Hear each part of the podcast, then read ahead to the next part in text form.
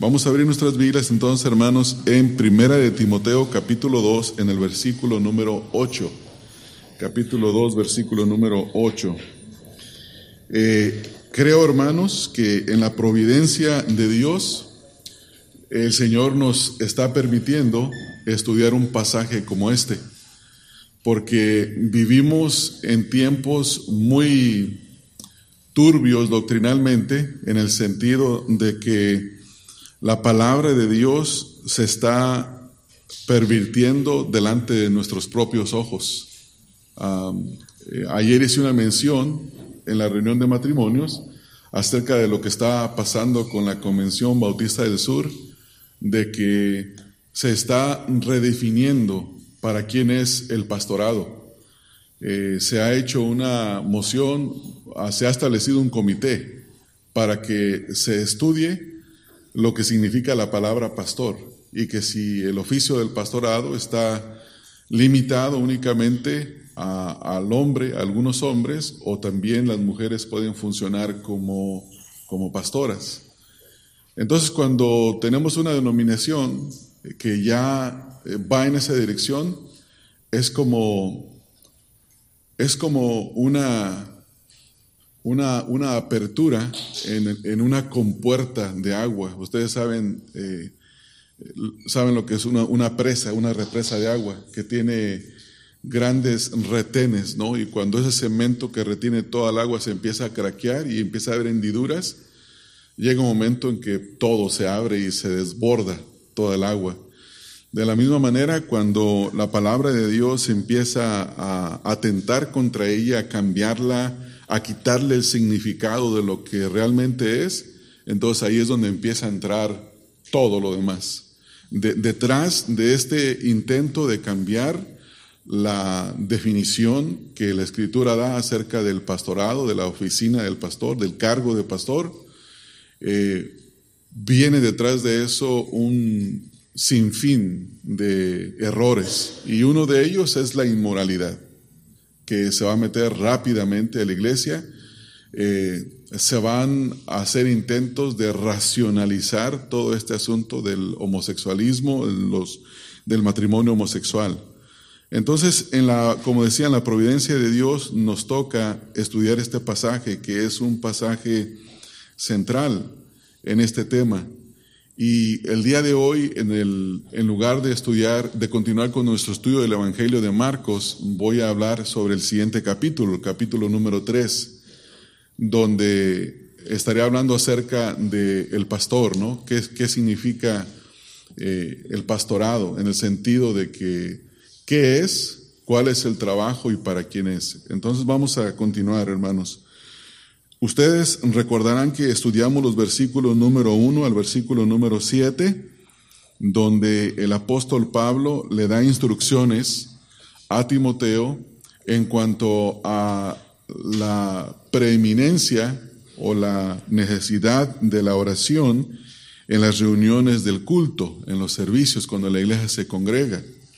Entonces observamos que la, iglesia, la, oración tiene prioridad en el versículo número uno y que es por todos los hombres y luego se especifica la jerarquía de los hombres eh, en la cuestión de autoridad. Después se habla el por qué, versículo número tres, y el versículo número cuatro, el deseo de Dios de que todos los hombres sean salvos el versículo 5, el Evangelio, y el versículo número 6, el, propósito del rescate de Cristo, y número 7, que Pablo dice que él fue constituido ministro del Evangelio. Ahora, en el versículo número 8, noten cómo comienza, versículo número 8, con una frase, dice, quiero pues, aquí encontramos gramaticalmente un verbo que es el verbo querer, Quiero pues, y la siguiente palabra es una conjunción, es una palabra que conecta todo lo que ha dicho con lo que está a punto de decir. Y lo que quiere Pablo decir aquí es que en base a que todo lo que él ha dicho en el contexto es verdad, esta es la forma en la que, los, en la, que la iglesia se debe de responder a la verdad. Entonces dice, quiero pues, esto habla de su deseo de que los hombres oren en todo lugar y oren en base a lo que se ha dicho. Ahora, noten la siguiente, la siguiente cosa. Entonces, el primero, la primera cosa que observamos es la consecuencia lógica. Si el contexto que está acá es imperativo, es necesario, entonces la pregunta es, ¿quién lo debe de hacer? Primero, ¿qué hay que hacer? Versículos 1 al 7, ¿por qué hay que hacerlo? Y versículo número 8, ¿quién lo debe de hacer? ¿Quién debe de hacer esto? Quiero pues que los hombres oren en todo lugar. Y según Pablo aquí, el deseo es que los hombres son los que deben de orar en todo lugar. En el contexto de este pasaje, como ya lo he comentado en algunas ocasiones, ah, se menciona la palabra hombre en repetidas ocasiones. Versículo número uno, al final dice que se hagan oraciones por todos los hombres. Versículo número cuatro, el cual quiere que todos los hombres sean salvos. Y versículo número cinco dice que hay un solo mediador entre Dios y los hombres. Y versículo número 8 también está la palabra hombres, solo que la diferencia es que en el idioma griego las primeras tres es una palabra que se utiliza para hablar de género humano, para referirse a todas las personas, como cuando se dice los hombres del mundo. No queremos decir los hombres masculinos, sino la humanidad, es por decirlo de esta manera. Entonces es la palabra en griego antropos, de donde sale la palabra antropología. Cuando usted va a la universidad, una persona va a la universidad, hay una carrera, que es una carrera que se llama antropología. Y esa ciencia se le llama el estudio del hombre. Y cuando usted va a la universidad y dice, estoy estudiando antropología, ¿qué es antropología? O es el estudio del hombre. Usted no quiere decir que solamente estudia al hombre masculino. Está diciendo que está estudiando al ser humano, la conducta del hombre y de la mujer. Entonces, en el contexto, en las primeras tres ocasiones, Pablo tiene en mente todos, hombres y mujeres. Todo mundo, está hablando de todo mundo. ¿Qué es de todo mundo? Que se ore por todos, por los hombres y por las mujeres. Versículo 4, que los hombres y las mujeres sean salvos. Versículo 5, eh, que hay un solo Salvador entre hombres y mujeres. Hay un solo mediador, perdón, entre Dios y los hombres, y esos hombres habla de hombres y mujeres. Entonces, pero cuando leen el versículo número 8, dice, quiero pues que los hombres, aquí cambia la palabra. La palabra cambia y es una palabra que se utiliza para el masculino, para hablar de un, de un hombre, eh, un esposo, por ejemplo. Y, es la palabra, eh, la raíz de la palabra en griego es aner, y cuando se usa en plural se, se usa andros, que es donde viene de la misma palabra. Entonces, noten que aquí ya está introduciendo rol el rol de los hombres en la iglesia es conducir esta oración. Y eso es lo que Pablo está haciendo aquí. Entonces, eh, es importante eso porque en el versículo número 9 dice, asimismo, las mujeres. Noten que alguien podría decir, pero yo no sé griego, ¿cómo le hago para saber que en una se refiere a masculino y otra se refiere a femenino? Es muy sencillo, en español ahí lo explica. Los hombres deben de hacer una cosa las mujeres deben de hacer otra cosa. Y esto introduce los roles diseñados por Dios o asignados por Dios en el, en el servicio. Cuando nos reunimos como iglesia en el culto, Dios ha determinado que hay roles, funciones que se deben de seguir. A los hombres se les asigna un rol, a las mujeres se les asigna otro rol. Pero tenemos nosotros que la escritura manda, pero el mundo tiene influencia muchas veces sobre la iglesia. Entonces la iglesia se siente presionada a responder a la filosofía del mundo. E, en el, en el mundo, en la sociedad, podríamos decir que hay gente conservadora, que hay gente liberal, que hay gente, lo que le llaman los progresivos, que son peores que los liberales, por decirlo así, y que hay la línea común que todo mundo, la mayoría de la gente pertenece a esa línea. Y hay diferentes esferas, maneras de pensar. En el liberalismo y el progresivismo no existe espacio para hacer diferencia de roles. Es más, se quiere borrar la diferencia a tal punto que ya no solamente es en papel de roles, sino que lo quieren hacer físicamente. Ahorita se está redefiniendo qué es una mujer. Eh, han llegado a ese, a ese punto, ¿no? Entonces, esta influencia de la cultura en el mundo, este, este pensamiento del mundo, que es contrario a la voluntad de Dios, se trata de introducir en la iglesia y por esa razón nosotros como iglesia debemos de afirmarnos en las escrituras. Ahora, les voy a hacer un reto. Lean Primera de Timoteo y marquen cada ocasión que se usa la palabra mandato. Y les doy un ejemplo. Capítulo 1, versículo 1.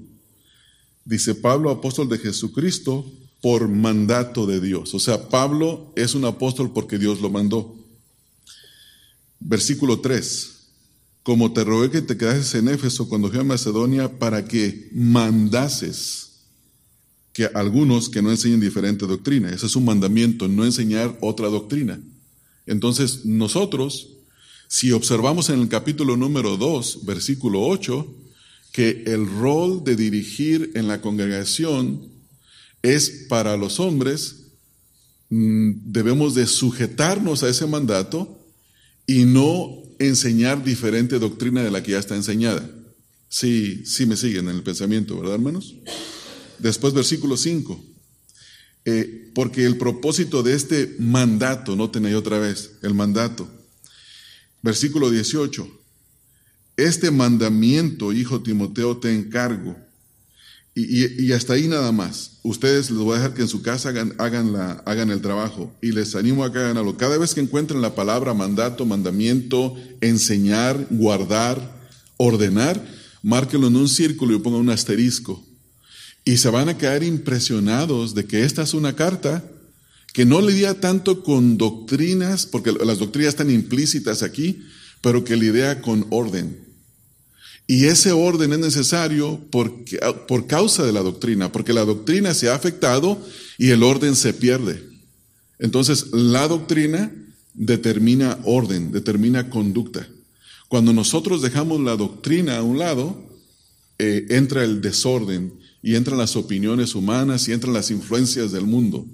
Entonces, el feminismo en el mundo ha influenciado tanto a la iglesia que la iglesia está siendo feminizada en el, en el sentido incorrecto de la palabra.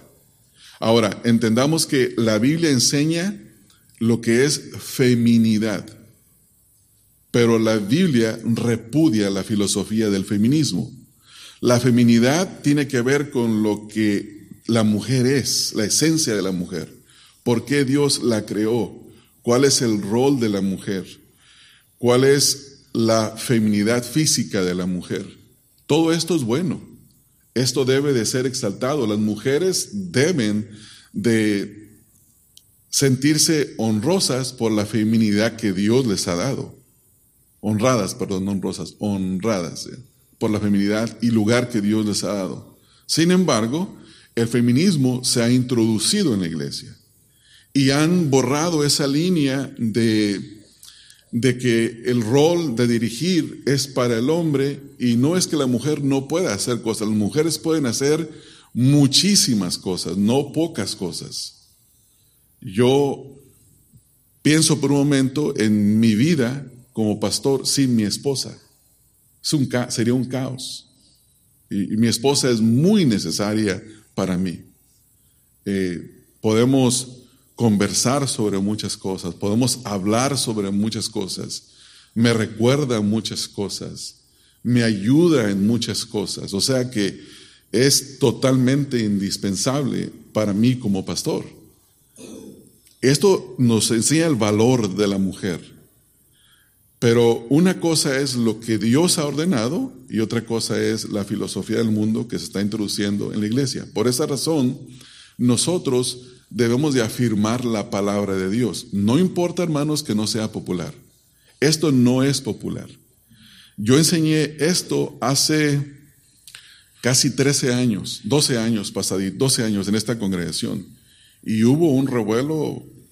¿Sí saben qué significa que se alborotó el gallinero? Sí, ¿no? Sí, ustedes saben lo que es un gallinero, ¿eh? un chicken cook. ¿Cómo es chicken? Sí, entra al gallinero y en cuanto entra todas las gallinas se ve y para todos lados, ¿no? Cuando, cuando prediqué sobre este pasaje, eso pasó en la iglesia y hubo un alborotadero de... Hubo gente que no le gustó, gente que se molestó, gente que se fue. Pero no se puede hacer nada, hermanos. Se puede ir la persona que se quiera ir. Yo nunca quiero que un hermano se vaya de la iglesia. Yo amo a los hermanos, los amo a ustedes. Pero si un hermano se va porque no se quiere someter a la palabra de Dios, bueno, trato de persuadir. Pero si no lo puedo persuadir y se va, se fue. ¿Sí me entienden? O sea, y no es que no me importe que se haya ido. Si me sigue importando la persona donde esté. Pero tenemos que honrar la palabra de Dios. La palabra de Dios es sobre todos. Entonces encontramos aquí esto. Quiero pues, esto es de importancia, porque todo lo que ha dicho es verdad, entonces si lo que dijo es verdad, se debe de hacer. ¿Quién lo debe de hacer? Los hombres. ¿Dónde y cuándo lo deben de hacer? Noten la siguiente frase.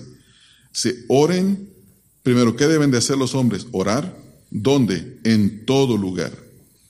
La palabra lugar es la palabra en griego topos, y no se refiere a topos de la tierra, es de donde sacamos la palabra topografía, lugar geográfico. Entonces, la implicación aquí es que donde quiera que hay una iglesia congregada, los hombres deben de dirigir la oración, el culto, el, servicio. Y eso no es tan difícil de comprender. Entonces, eh, volviendo un poquito a recapitular, vemos la importancia. Quiero pues, ¿qué es lo que quiere? Que los hombres. Ahora necesitamos hacernos la pregunta, ¿son todos los hombres en la iglesia? O sea, ¿cualquier hombre en la iglesia puede ser esto? Y la respuesta es no. No, porque el pasaje es muy específico. Noten lo que dice, hermanos. Dice, levantando manos santas sin ira ni contienda. Aquí hay dos palabras implicadas en esta frase. las manos santas tienen que ver con la relación de ese hombre para con Dios. Tiene que vivir una vida santa delante de Dios. Eso se le llama la, la piedad. Tiene que ser un hombre con una buena relación con Dios. Segundo, donde dice sin ira ni contiendas, eso tiene que ver con su manera justa de vivir, es decir, que no tiene contiendas con los demás. Y estas dos palabras son las palabras que dominan en las epístolas pastorales. Siempre las van a encontrar de una forma o de otra, piedad y justicia.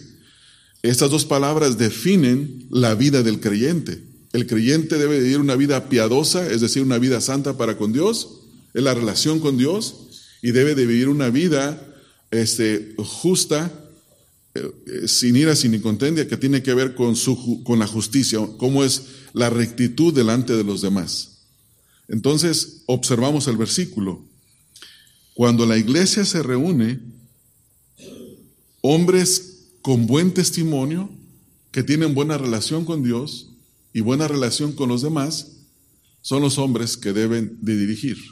Ahora, este pasaje está conectado inmediatamente con el capítulo número 3. El capítulo número 3 nos habla de los requisitos para los ancianos y para los diáconos. Estos son los hombres a los que se refiere en este versículo número 8. Hombres que pastorean y hombres que sirven. Entonces tenemos dos grupos, versículo 1 al versículo número 7 los requisitos para los obispos, que es la palabra eh, en griego presbúteros o presbíteros, de donde sacan la palabra los presbiterianos, es los que supervisan, los que sobreveen, los que cuidan a la iglesia, eh, eh, la protegen, quiero decir, la guían, le dan una dirección. Esa dirección se da a través de la palabra de Dios. Entonces, noten los requisitos. En primer lugar, el versículo número 2 dice, pero es necesario que el obispo sea irreprensible. Esta frase es la que encabeza todo el resto de los requisitos. Y irreprensible significa que no sea arrestado o que no vengan y lo arresten. O sea, la idea es que no haya un escándalo o una acusación de tal manera que la autoridad pueda probárselo y lleguen y lo arresten. Esa es la idea. O sea, pueden haber acusaciones, pero se tienen que probar las acusaciones. Cualquiera puede acusar, ¿no es así? Cualquiera puede acusar. Este, eh, pero el punto es que prueben la acusación. A mí me han hecho acusaciones aquí en la congregación de ser mal pastor, de ser traicionero, de ser mal amigo. Pero una persona que se va porque no quiso arrepentirse de su pecado y dice eso, que lo diga. El punto es si el testimonio de la iglesia es ese. Pero si la iglesia dice, no, no es lo que dice, entonces no hay ningún problema. Porque la escritura dice aquí en primera de Timoteo que dice, no admitas acusación contra un anciano, pero dice, al menos que sea con dos o tres testigos. O sea, cualquiera porque se enoja contra un anciano en la iglesia puede acusarlo, ¿no? Porque le cayó mal lo que le dijeron y puede hacerle una acusación. El punto es, ¿le pueden probar la acusación con testigos? Si no se le puede probar la acusación, pues está libre de, ser, está, sigue siendo irreprochable. Ese es el requisito. Pero bueno, era nada más para conectar. Entonces, lo que quiero hacer antes de entrar en más detalles, quiero que captemos la idea del versículo. Eh, ya se dijo lo que se debe de hacer, versículo 1 a 7, la, la, preeminencia de la oración. Ahora, ¿quién lo debe de hacer? Entonces, versículo 8, hombres eh, masculinos, recuerden siempre eso. Segundo lugar, ¿En dónde? En cada ocasión que la iglesia se reúne. Tercer lugar, ¿qué hombres deben de hacer esto? Bueno, los hombres que vivan en una vida santa delante de Dios y que sean hombres que vivan justamente para con los demás. Esto es lo que en sí este versículo encierra. Entonces estamos viendo, hermanos, que hay una indicación extremadamente clara que nos muestra un orden en la iglesia. Ahora, noten lo que sigue en segundo lugar, que esto lo vamos a ver la semana que viene, pero dice, asimismo que las mujeres, ahora en el versículo número 9 hasta el versículo número 15, se va a dar instrucción para las mujeres. Toma una gran cantidad de tiempo. Había aparentemente en este lugar mujeres que querían tomar el cargo de la enseñanza en la reunión de la asamblea. Querían hablar públicamente y enseñar a la iglesia. Y ese es el problema del debate que estamos teniendo ahorita, en este tiempo. Eh, yo les hice el comentario ayer que en la Convención Bautista del Sur, Rick Warren dijo que una cosa era ser pastor que preside, el primero, y otra pastor de predicación, de enseñanza, y otra cosa es pastor de enseñanza. No le veo la diferencia, pero él dice que sí. Y en el pastor de enseñanza entran las mujeres. Y por eso el año pasado ordenó tres mujeres. Y la Convención Bautista del Sur, si alguno quiere una copia, tenemos copias de la Declaración de Fe. En una de las cláusulas de los estatutos dice que el cargo pastoral, la oficina de pastor, es para hombres, no es para mujeres. Entonces, a Rick Warren no le importó eso. A la convención no le importó eso. ¿Y saben por qué no le importó, hermanos? Por el dinero. Es una cuestión de política, es una cuestión de dinero. Rick Warren ofrenda, la iglesia de él ofrenda muchísimo dinero. Estamos hablando de estamos hablando de millones de dólares que son ofrendas a la convención. Aparte, como el feminismo se ha introducido en la iglesia, los hombres líderes en, la convención han perdido su masculinidad y no tienen el valor de hablar públicamente, obviamente no todos, pero no tienen valor de hablar públicamente y decir, hermanos, esto no es correcto, esto no es así. Rick Warren violó los estatutos de nuestra confesión de fe.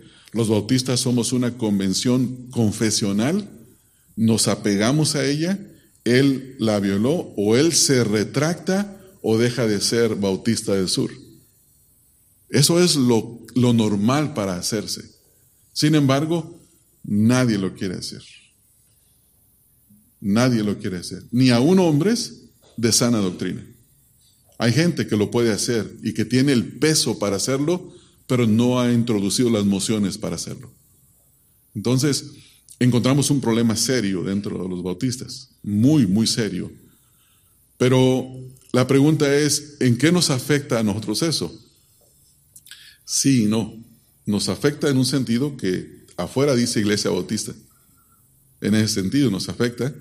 Estamos bajo la denominación bautista, pero somos autónomos en ese sentido. Nuestra responsabilidad como iglesia es entender claramente lo que dice la Escritura por el bienestar de la congregación, por el bienestar de nuestras almas, por el testimonio nuestro en esta comunidad. Y por esas razones que nosotros estamos estudiando eso. Ustedes van a comenzar a escuchar, si tienen er, er, amigos, hermanos en Cristo, van a escuchar esto. Oye, ¿por qué en tu iglesia la esposa del pastor no enseña? ¿O por qué no hay pastoras en la iglesia? Y ellos van a querer probarles a ustedes que eso es bíblico, que así se debe de hacer. Por esa razón es que ustedes delante del Señor primeramente y entendiendo la escritura tienen que saber cómo responder. Esa es la primera cosa.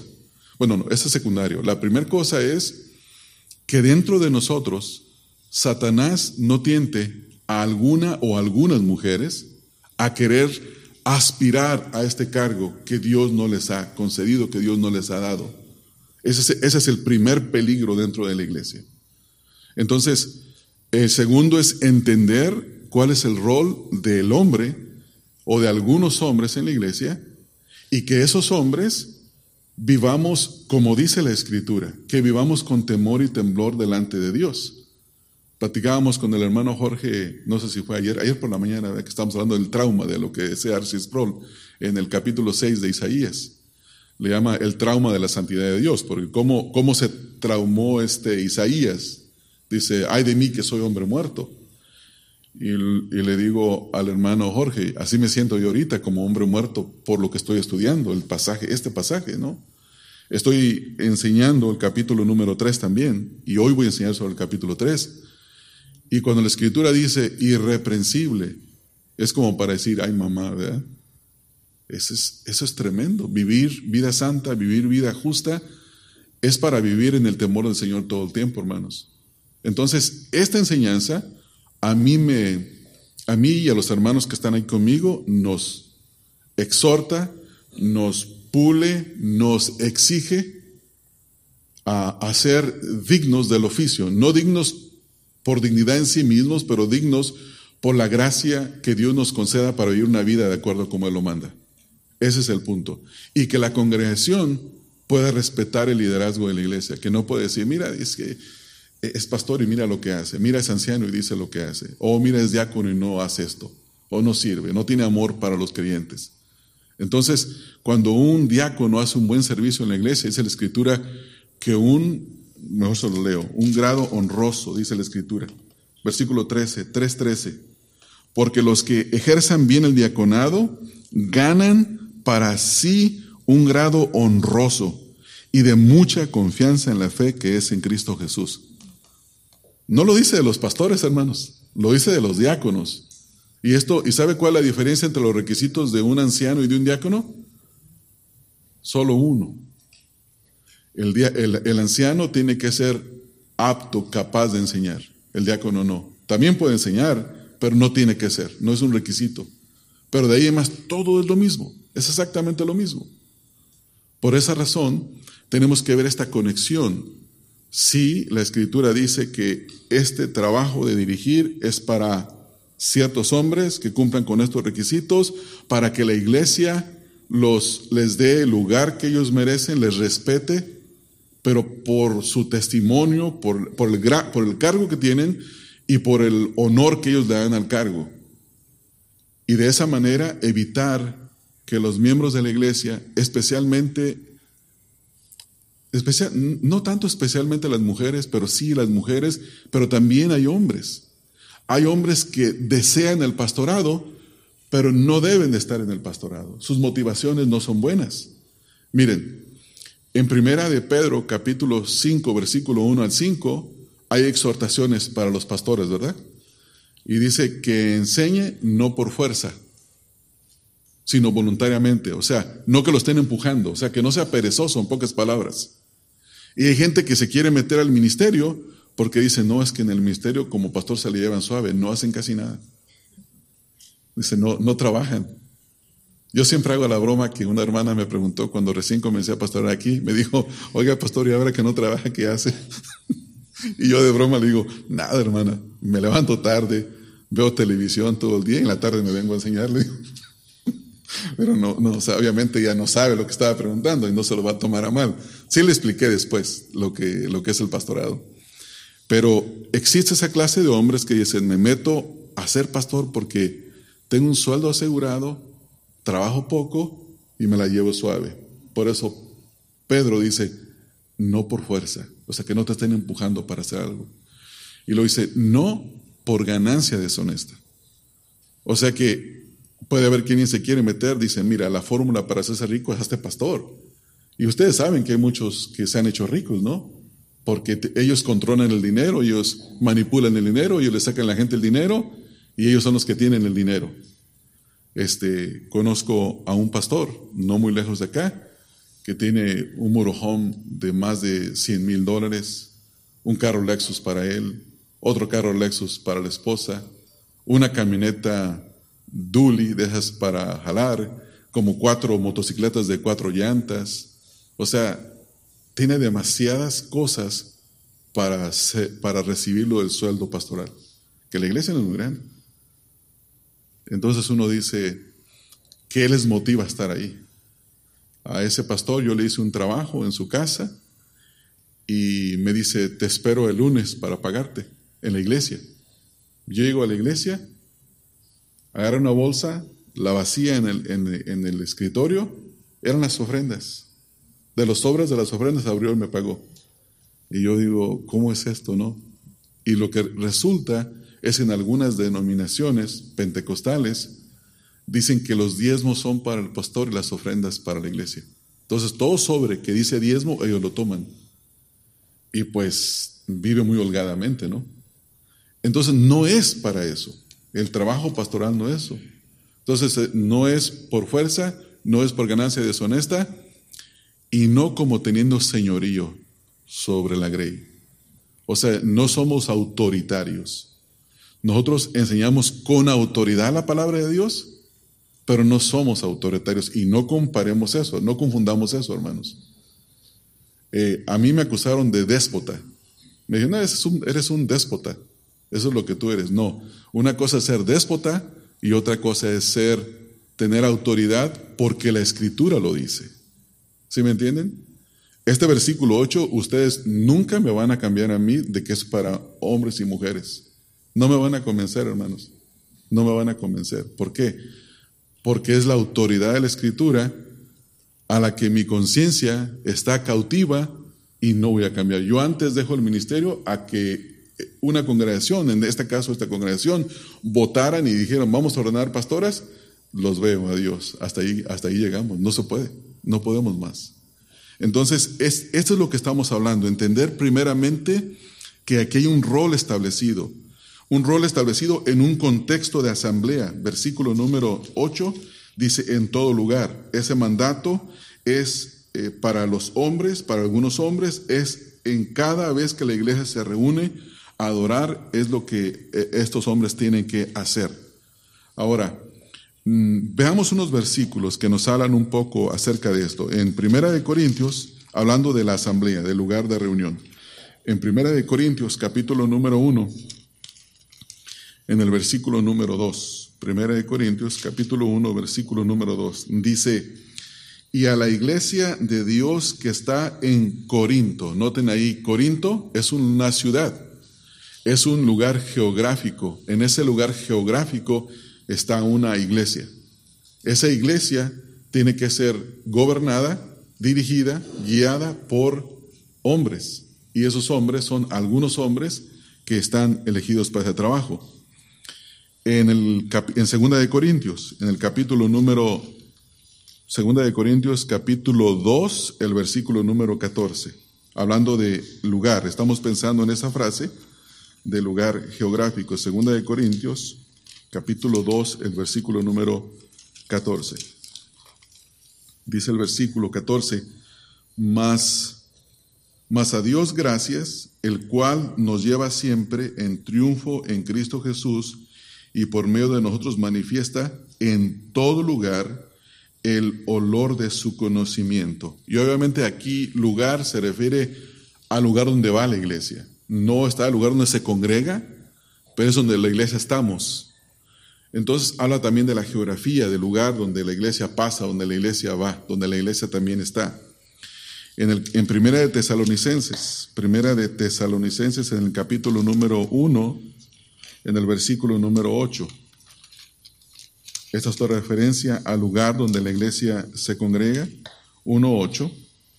Dice, porque partiendo de vosotros ha sido divulgada la palabra del Señor, dice, no solo en el lugar geográfico Macedonia y Acaya, sino también en todo lugar. Vuestra fe en Dios se ha extendido de modo que nosotros no tenemos necesidad de hablar nada. Entonces noten hermanos que Pablo habla de la iglesia donde se congrega, donde la iglesia está. Entonces cuando dice aquí en 1 de Timoteo 2.8, quiero pues que los hombres oren en todo lugar, se refiere en todo lugar cuando toda la asamblea, cuando toda la iglesia, hombres, mujeres y niños están, eh, la oración tiene prioridad, la tienen que hacer los hombres y esos hombres que llenan los requisitos para estar ahí. Y esto nos lleva a pensar, como ya lo mencioné, a la seriedad del cargo, a la responsabilidad del cargo que tenemos que tener y lo que la iglesia debe de esperar de nosotros. Entonces, ahora noten la, noten la siguiente frase, que ya la vimos, pero quiero ahora nomás expandir un poco, donde dice que hay que levantar manos santas sin ira ni contienda. Y esto implica que no todos los hombres pueden orar, sino solo los que viven vidas piadosas y justas. Los hombres con buen testimonio, hombres que pueden ser ejemplo para otros, porque ese es el punto. Ese es el punto. Miren, y esto es algo que se enseña en la Escritura. En, en primera de, segunda de Timoteo, capítulo número 2, en el versículo número 2 y versículo número 15. Segunda de Timoteo 2, 2 dice,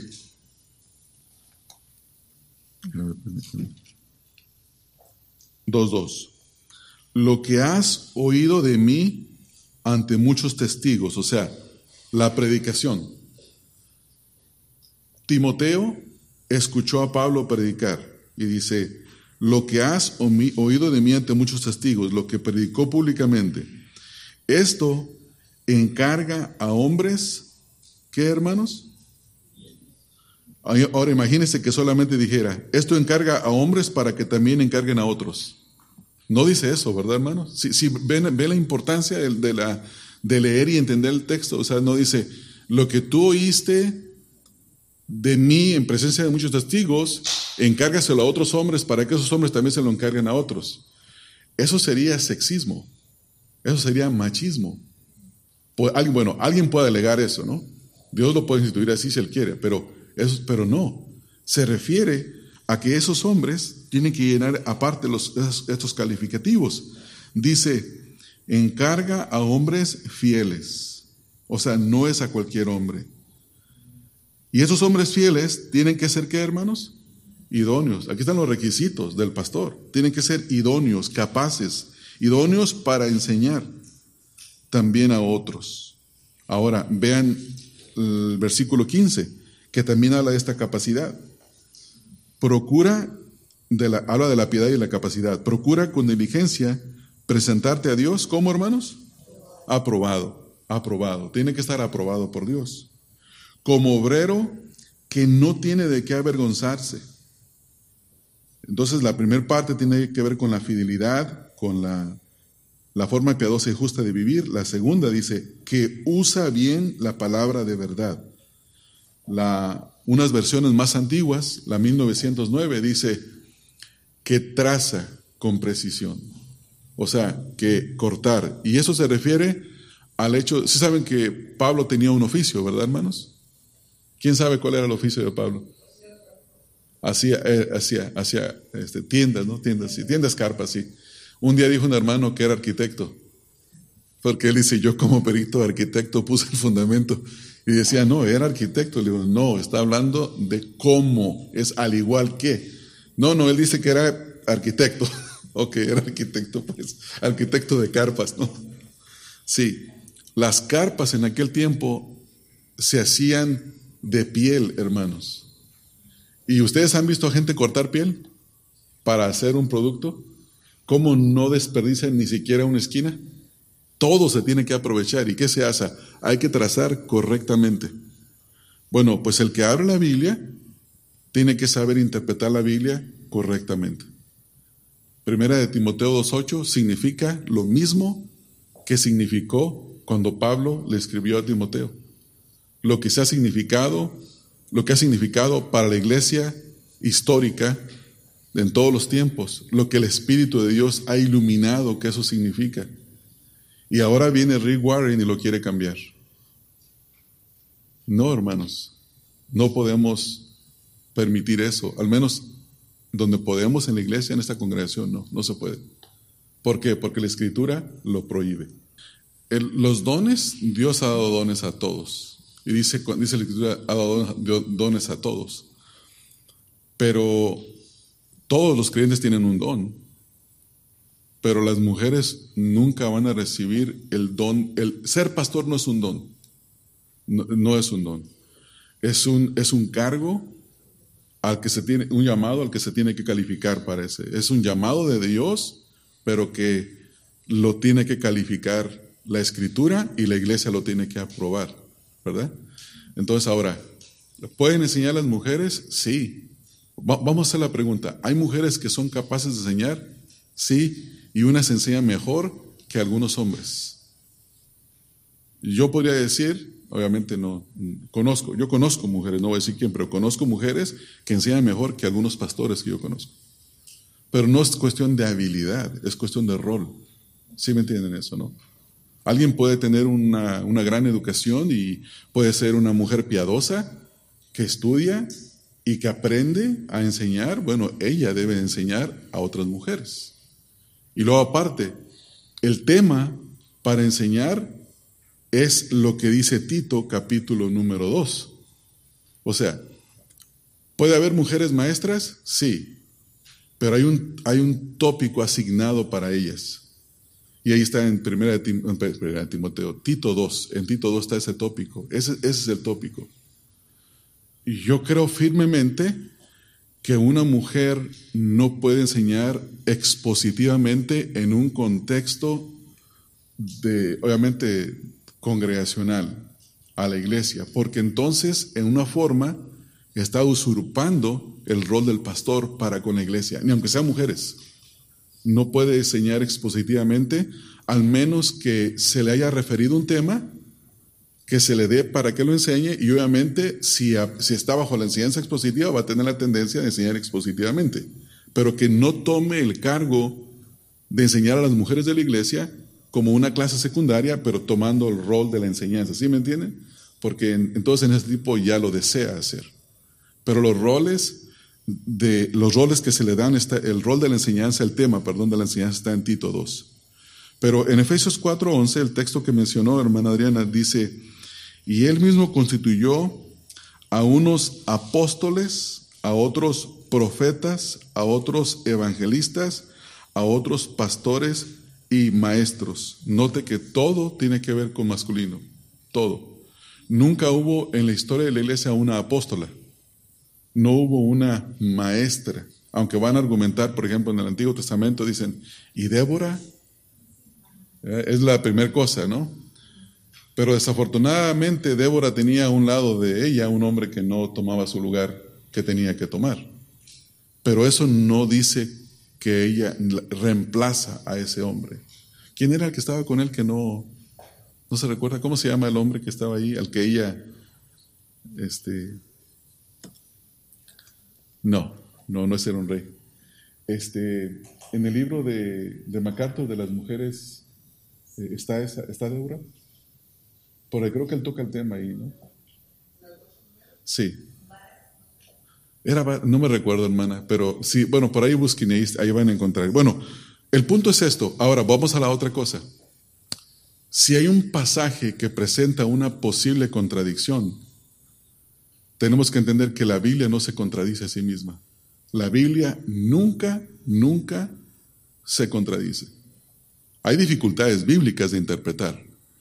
La otra es que la Biblia se interpreta a sí misma. Yo no puedo tomar un pasaje y decir esto significa esto e ignorar el resto de la escritura.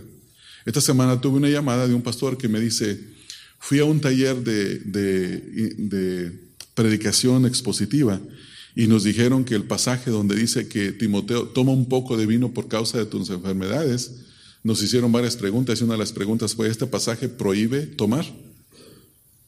Y no, no prohíbe tomar. ¿Hay alguna prohibición para tomar? No, no hay prohibiciones para tomar. Hay prohibiciones para emborracharse, hay prohibiciones de ese tipo de prohibiciones. Los diáconos dicen que no se han dado mucho vino y esta persona, y ahí tenían un doctor y dicen, hermano, ¿es, es bueno el, el, vino? O sí, es muy bueno para la digestión, es bueno para esto, esto, esto.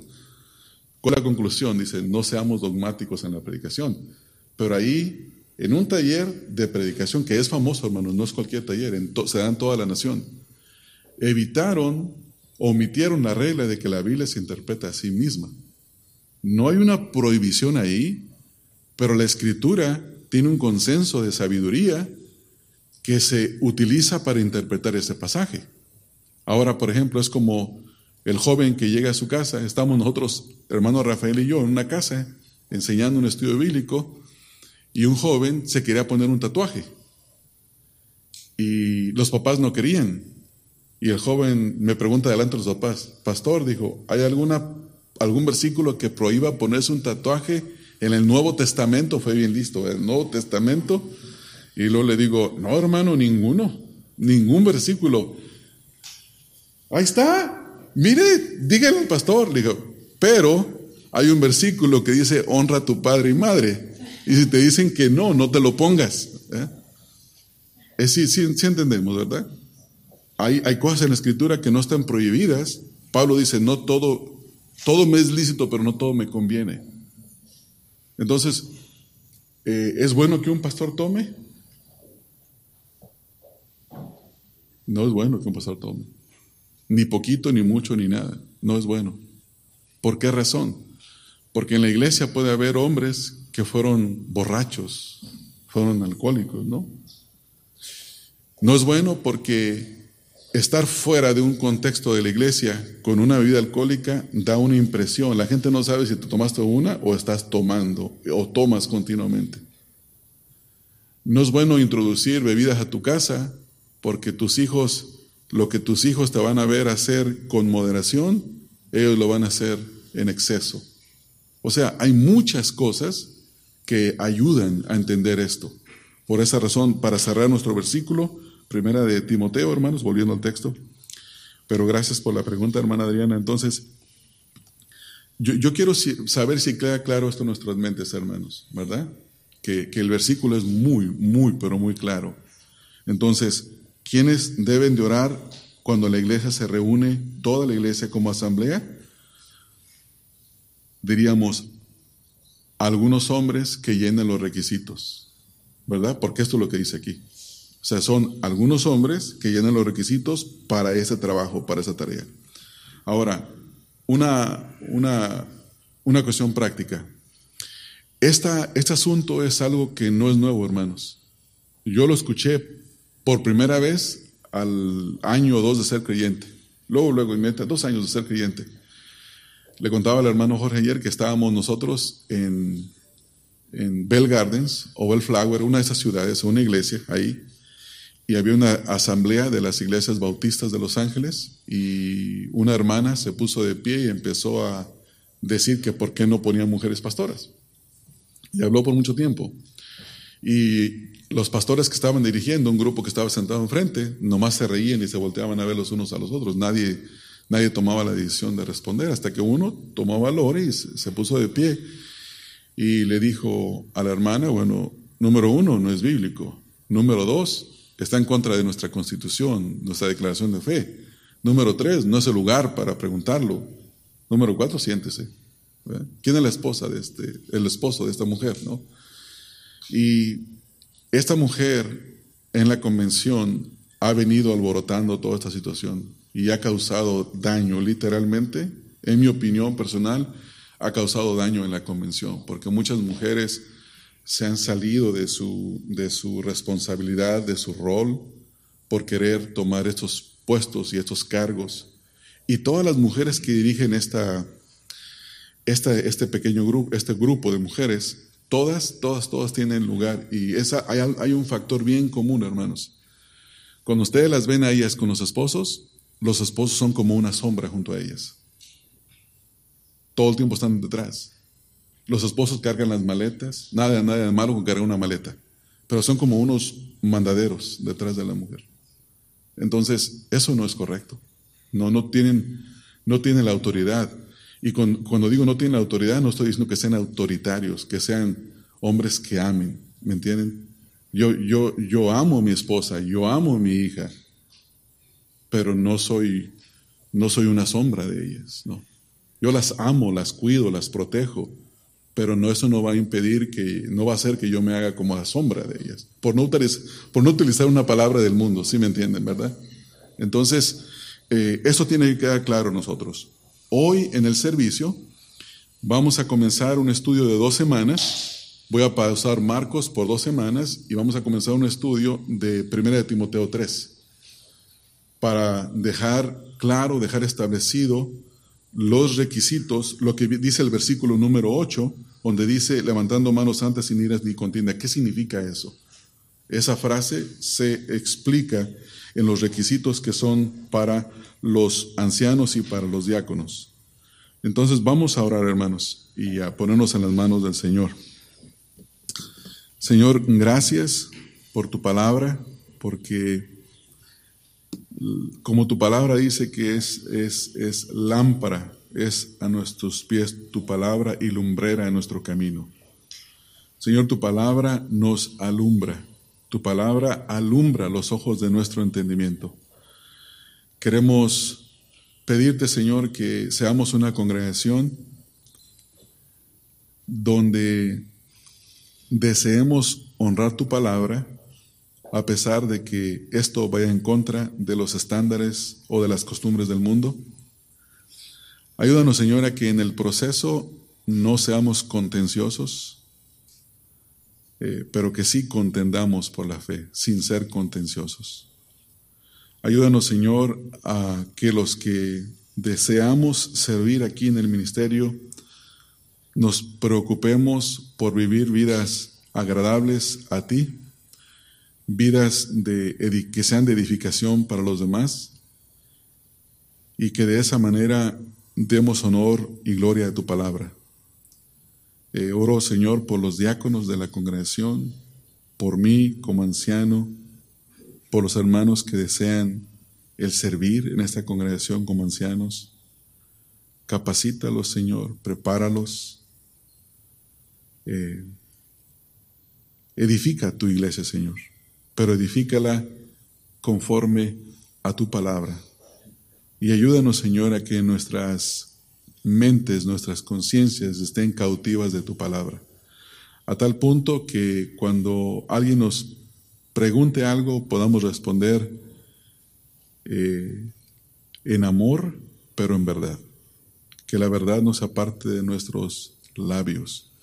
Estas cosas te las rogamos en el nombre de Cristo Jesús.